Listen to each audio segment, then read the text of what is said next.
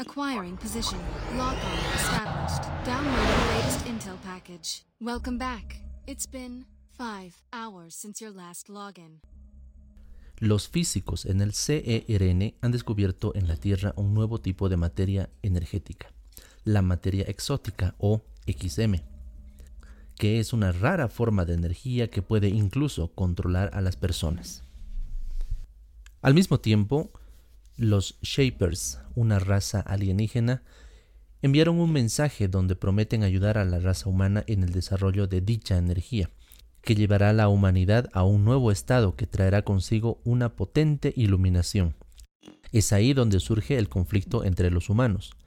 Los iluminados abogan por dejar el control total de la nueva forma de energía a los Shapers, y la resistencia, por el contrario, estima que hay que defender a la humanidad de los Shapers, pues considera que detrás de dicho ofrecimiento no hay más que un deseo de controlar para su interés la nueva forma de energía descubierta y esclavizar a la raza humana. Esa es la base del conflicto que da pie al universo de Ingres y al juego que nos apasiona. Hoy vamos a explorar los orígenes de la facción iluminada. Bueno, y también por qué el siglo XVIII, el siglo de las luces, tiene mucho que ver con la facción verde. Sean bienvenidos y bienvenidas a una nueva granja con Felini el gato.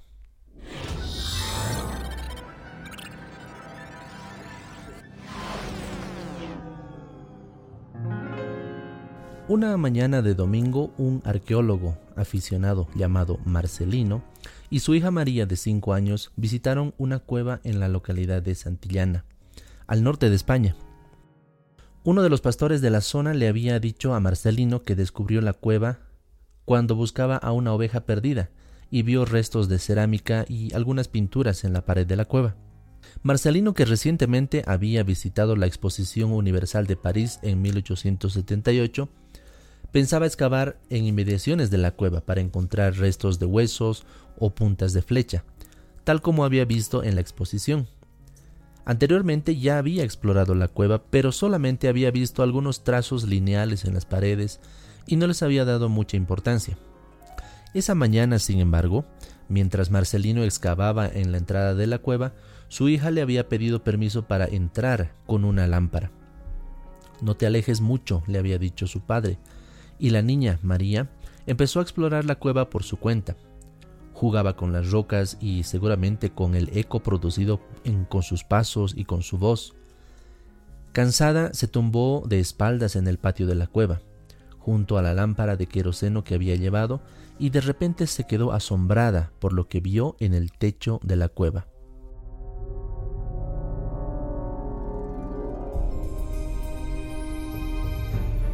Segundos después, le dijo a su padre, Mira papá, bueyes. María había descubierto una de las obras más importantes del hombre prehistórico, y su padre estaba igual de asombrado por lo que veía. Decenas de dibujos de animales salvajes, bisontes, ciervos, caballos y cazadores humanos, estaban representados en el techo de la cueva con colores rojos, ocres y amarillos, que se revelaban al mundo nuevamente luego de más de 13.000 años solamente porque una niña vio la cueva con una perspectiva diferente y con la ayuda de la iluminación de una lámpara.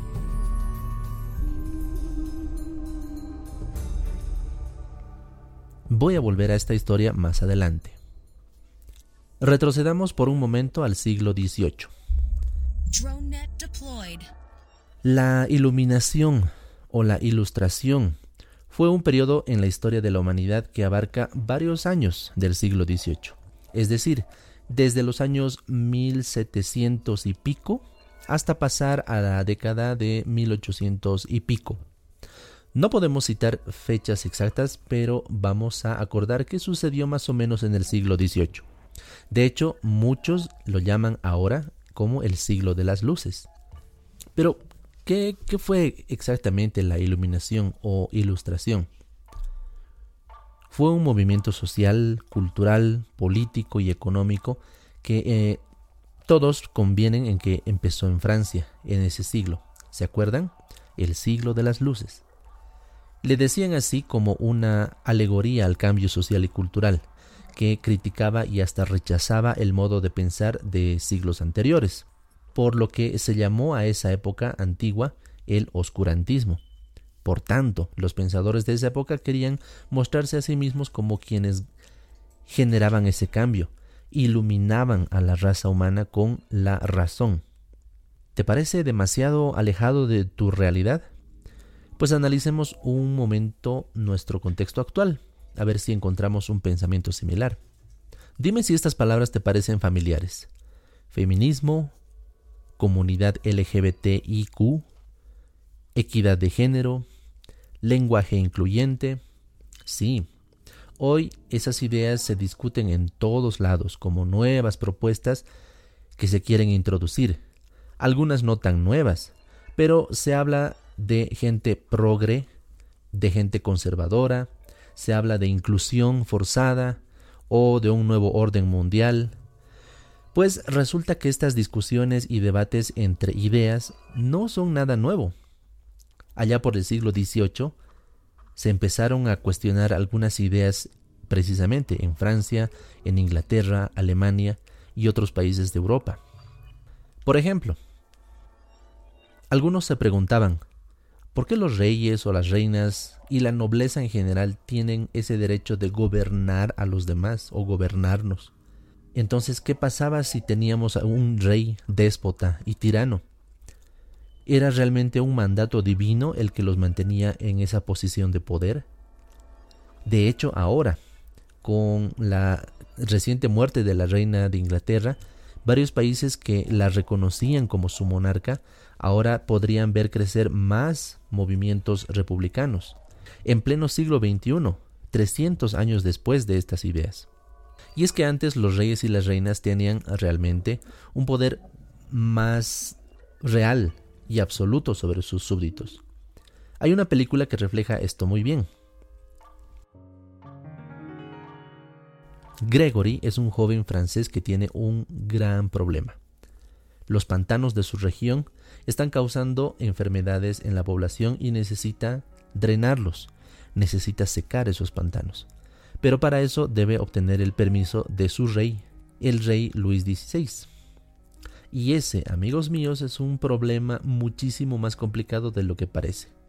Gregory, el personaje, decide lograr una entrevista con el rey y se traza un complejo plan para atravesar todos los niveles de la burocracia francesa de esa época, hasta llegar al trono. Poco a poco Gregory empieza a hacerse de amigos más importantes, condes, duquesas, varones, pajes de la corte, y poco a poco va escalando socialmente, aprendiendo a moverse dentro de ese mundillo. Y descubre que también es un mundillo mucho más podrido que el pantano que quiere secar. Al final logra una audiencia con el rey. Y no les voy a hacer más spoiler, pero si piensan buscar la película se llama Ridículo. Es una película francesa del director Patrice Lacombe, estrenada en 1996. Volvamos al siglo XVIII. La iluminación o los iluminados proponían cambios a este tipo de, de sistemas. Por ejemplo, el sistema político, introduciendo nuevas ideas como la división de poderes. En Francia, durante y después de la Revolución Francesa, se empezó a hablar sobre el poder del pueblo, la elección de sus autoridades, la división de un único poder en tres, el ejecutivo, el legislativo y el judicial, y por tanto la posibilidad de poder cuestionar al rey o al gobernante elegido cuando éste hacía algo mal. Claro, me dirán, eso ya lo tenemos ahora, pero lamentablemente hoy, aún en nuestro siglo, hay algunos presidentes que sueñan con ser reelegidos una y otra vez, a pesar de que la gente no esté de acuerdo, e incluso sueñan con heredar ese poder a sus hijos o hijas, tal como los antiguos reyes y reinas europeas lo hacían.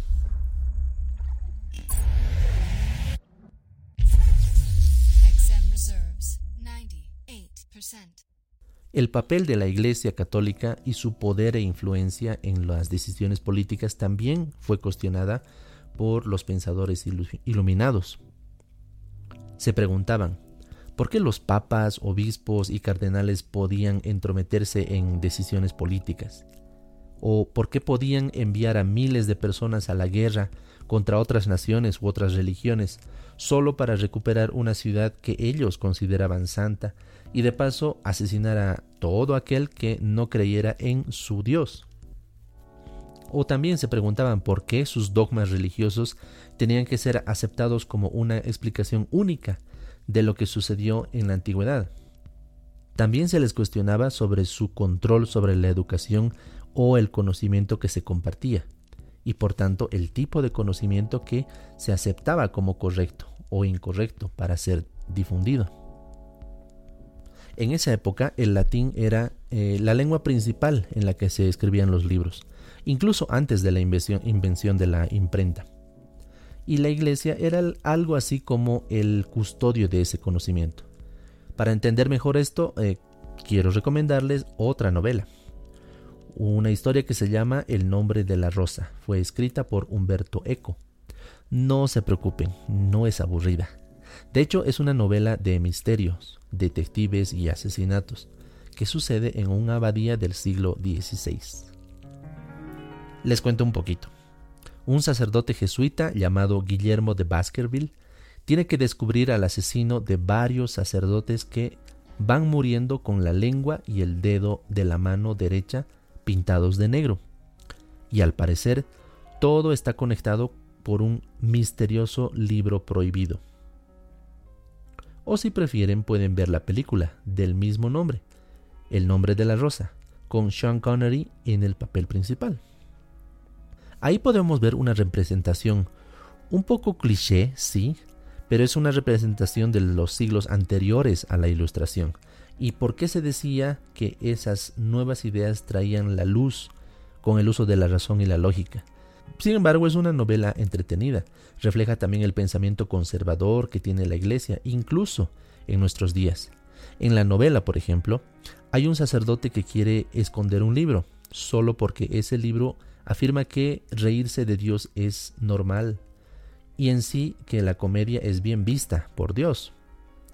Actualmente la Iglesia aún se resiste a reconocer la diversidad de género, por ejemplo, o los métodos anticonceptivos para prevenir embarazos no planificados y al mismo tiempo contagios de enfermedades de transmisión sexual. Es más, la Iglesia mantiene aún un sistema de organización donde las mujeres son básicamente como las sirvientas de sus pares masculinos. O la manera en que ciertas ideas se negaban o se intentaban destruir, porque contradecían ese punto de vista naturalista y que explicaba el mundo tal como la iglesia quería, que descendemos de Adán y Eva, que no evolucionamos de otros ah, primates o animales, o que la Tierra gira alrededor del Sol y que por tanto no somos el centro del universo, cosas así. Si se ponen a pensar, la Iglesia Católica tiene aún mucho poder en nuestros días y es vista como un jugador fuerte en el ajedrez social y político. porque si no creen que eh, aún se convoca a la Iglesia como mediadora, entre comillas, cuando hay algún conflicto social entre el pueblo y el gobierno? Afortunadamente, pero también se cuestionan con más fuerza a la, Iglesia Católica por todos los crímenes que cometen varios de sus miembros contra niños, niñas y mujeres dentro de sus muros. Entonces ese poder omnipresente va perdiendo fuerza.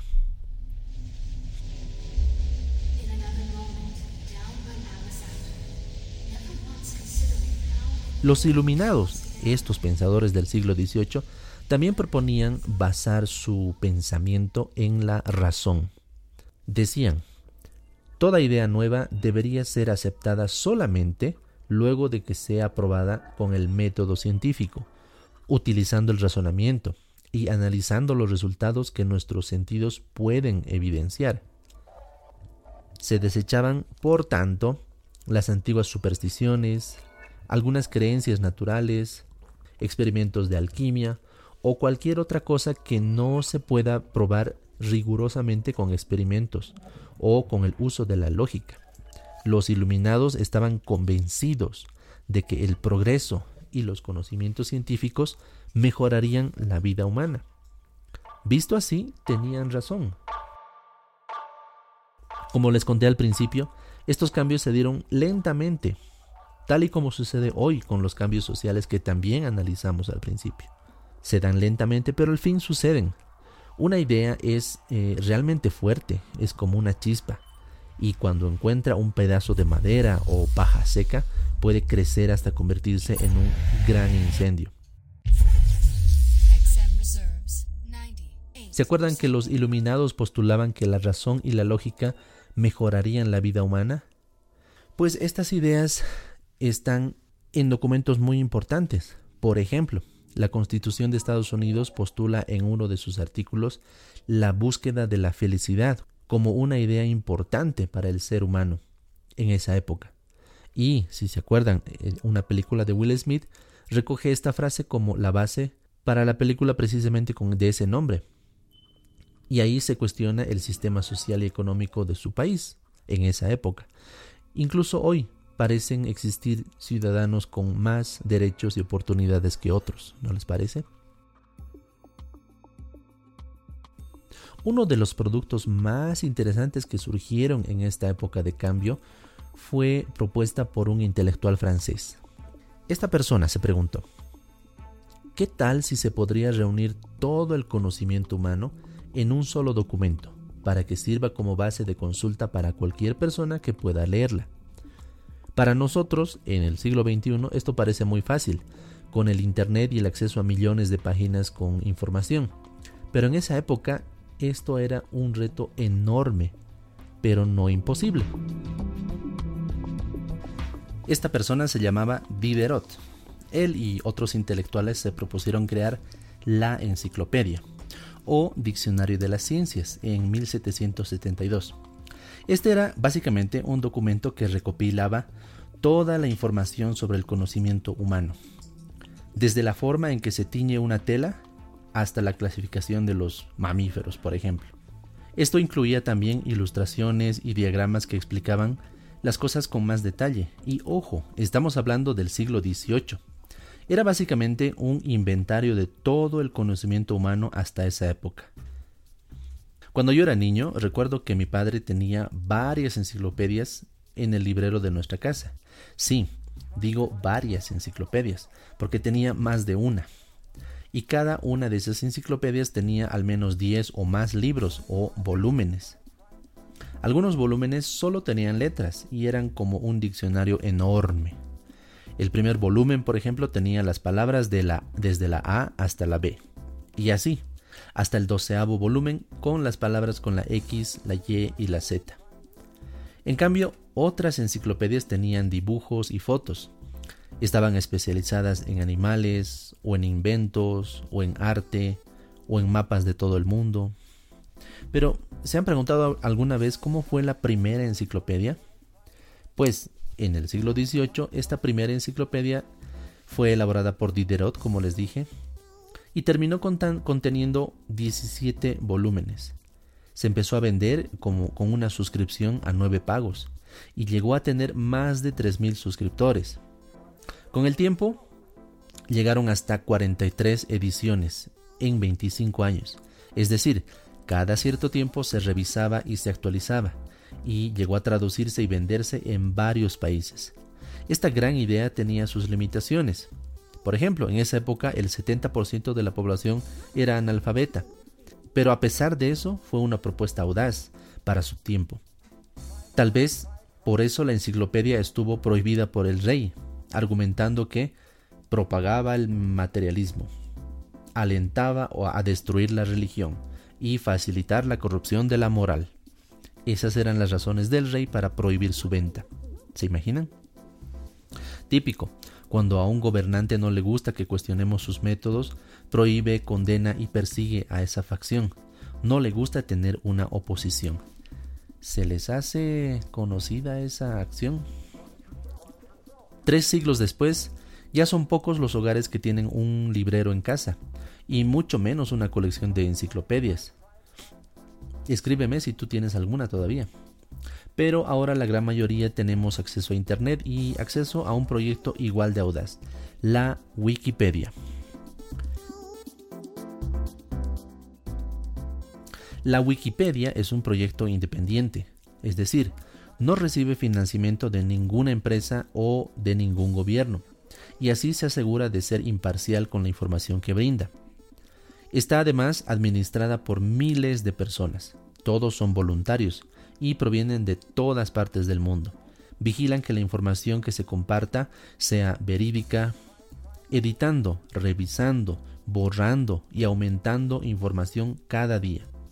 Por tanto, esto crece y crece y crece ad infinitum. Si esta idea no los maravilla lo suficiente, quiero contarles sobre otra enciclopedia, otra idea igual de enorme, y se llama la Enciclopedia Galáctica. ¿Eso existe? te preguntarás. ¿Y de qué habla? Pues no habla de galaxias ni de supernovas. La Enciclopedia Galáctica se menciona en una novela de ciencia ficción. Su autor, Isaac Asimov, escribió en los años 60 del siglo pasado una serie de siete novelas, donde relata la cima y la caída de un imperio galáctico. Sí, un imperio que abarca a toda la galaxia, algo similar a la Guerra de las Galaxias o a Duna.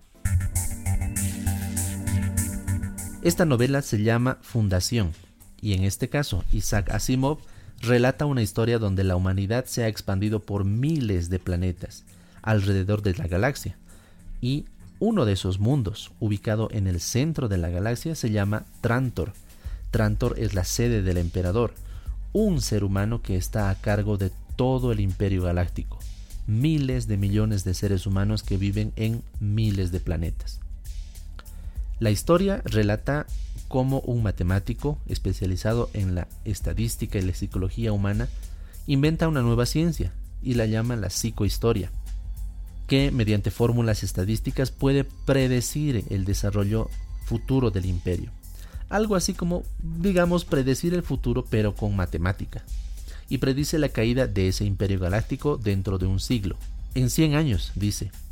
Este imperio que ya había durado miles, sería solo un vago recuerdo. También predice que le seguirá un milenio de oscurantismo, donde todo el conocimiento humano se perderá, por lo que propone la recopilación de ese conocimiento en una enciclopedia galáctica, tal como había hecho Diderot en el siglo XVIII. Así empieza la historia de la Fundación. Y no puedo contarles más porque sería un tremendo spoiler. Pero si les gusta, sí les recomiendo leer los libros. Son siete libros. O también pueden ver la versión de televisión. Salió hace poco en Apple TV Plus, si es que tienen acceso a esta plataforma.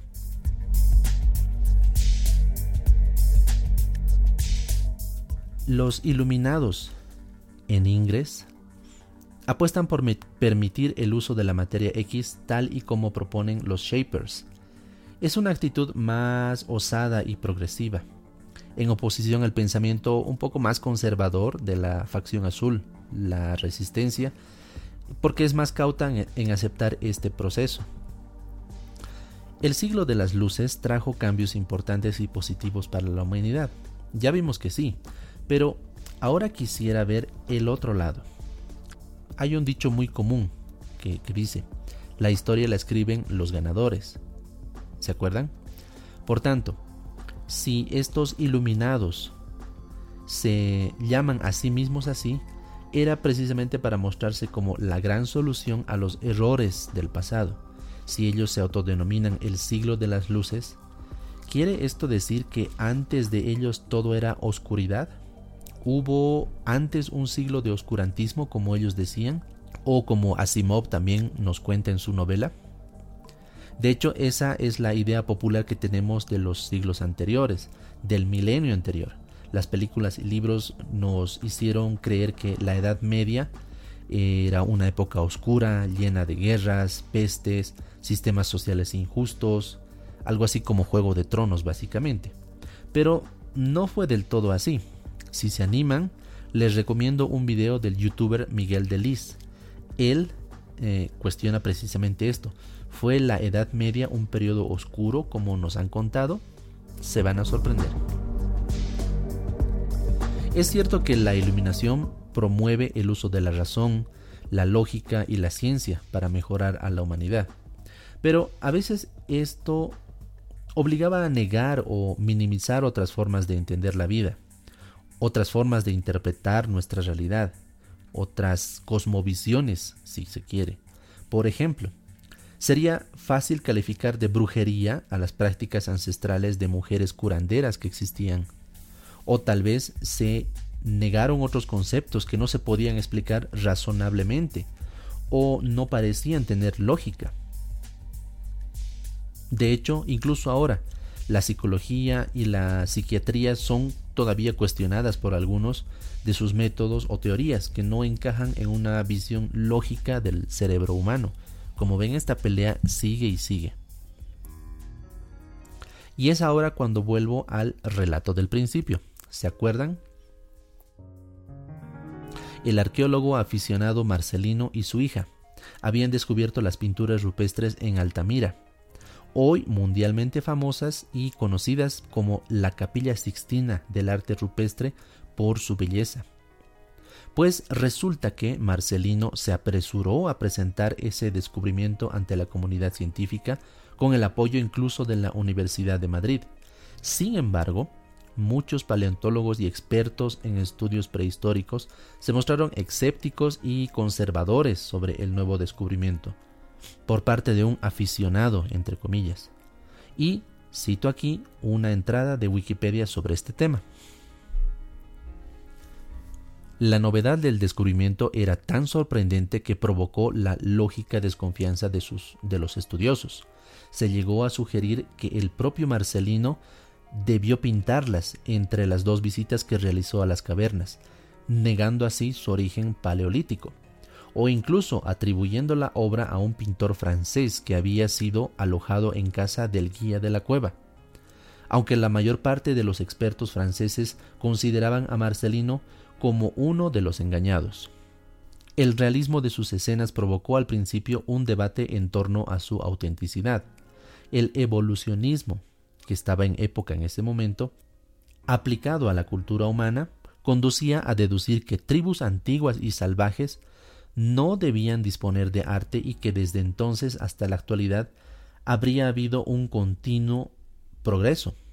Por lógica, según estos conservadores, por lógica, si el arte es símbolo de civilización, debería haber aparecido en las últimas etapas humanas y no en pueblos salvajes de la edad de piedra. Vuelvo. La oposición fue tal que el pobre Marcelino falleció en 1888 sin poder probar la autenticidad de sus descubrimientos o sin que le reconozcan esa autenticidad. Solo porque otros científicos más respetados no veían lógico ese tipo de arte eh, en pueblos prehistóricos. Si les interesa, les tengo otra recomendación. Existe una película llamada Altamira, con Antonio Banderas interpretando a Marcelino, donde incluso se insinúa una oposición de la Iglesia Católica, porque el descubrimiento de las pinturas y la teoría de Marcelino se oponía a la versión bíblica de Adán y Eva. No me sorprendería. ¿A dónde quiero llegar con esto? El ser humano y su intelecto pueden que sean la mayor maravilla evolutiva que haya surgido en nuestro planeta y en el universo hasta donde sabemos. Y la lógica, la ciencia, la razón juegan por supuesto un papel que no podemos negar en esta evolución.